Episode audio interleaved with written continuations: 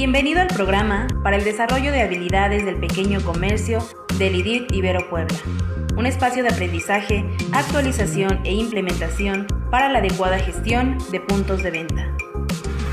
Cada caso presentado en este programa muestra escenarios comunes de la vida diaria que pueden presentarse en la operación de distintos negocios, así como puntos clave, soluciones y recomendaciones para el desarrollo de estrategias enfocadas en comercios.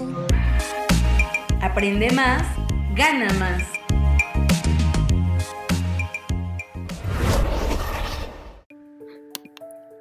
A continuación se presenta un caso correspondiente a los números en la empresa. El título de nuestro caso, cómo determinar el precio de venta. Objetivo. Identificar un método correcto de fijación de precios contemplando a la competencia para garantizar tener un adecuado desempeño en el mercado. Caso. Laura y Juan han estado muy ocupados defendiendo los precios que pondrán a los productos en su tienda. Laura le dice a Juan que deberían comparar precios de tiendas similares para poder estar en rango o detectar si pueden ponerse más caros o más baratos dependiendo de lo que la tienda ofrece. Pero Juan considera que deben fijar los precios que ellos quieran y esperar a ver cómo lo recibe el cliente. Como no se ponen de acuerdo, deciden recurrir a usted en busca de un consejo y preguntarle cómo podrían fijar sus precios de forma correcta. ¿Usted qué haría?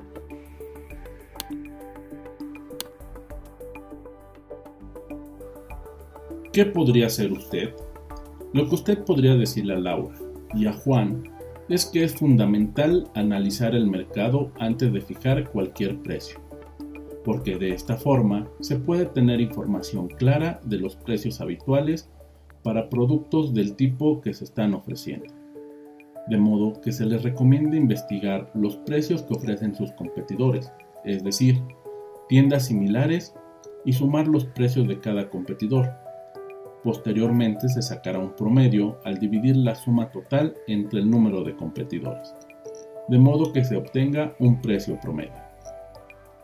Este precio promedio es el indicador de lo que el mercado está dispuesto a pagar por un bien o servicio, por lo que con esta información Juan y Laura pueden analizar si los productos que ofrecen son mejores que sus competidores, se encuentran en igualdad de condiciones o se encuentran por debajo de tal manera que puedan colocar su precio dentro del precio promedio o colocarse como poco barato si quisieran competir por precio, o poco caro si tuvieran algún diferenciador mayor que permita posicionar sus productos como alternativas más eficientes que la competencia.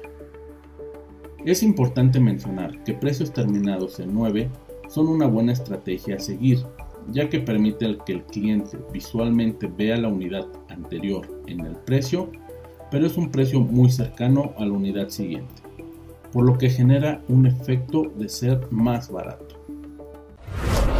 Gracias. Nos despedimos de este caso deseándoles siempre lo mejor.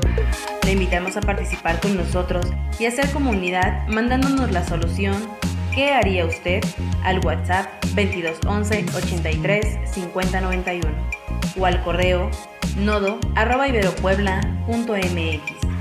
Síguenos también por Facebook, Twitter o LinkedIn. Somos el IDIT de la Ibero Puebla.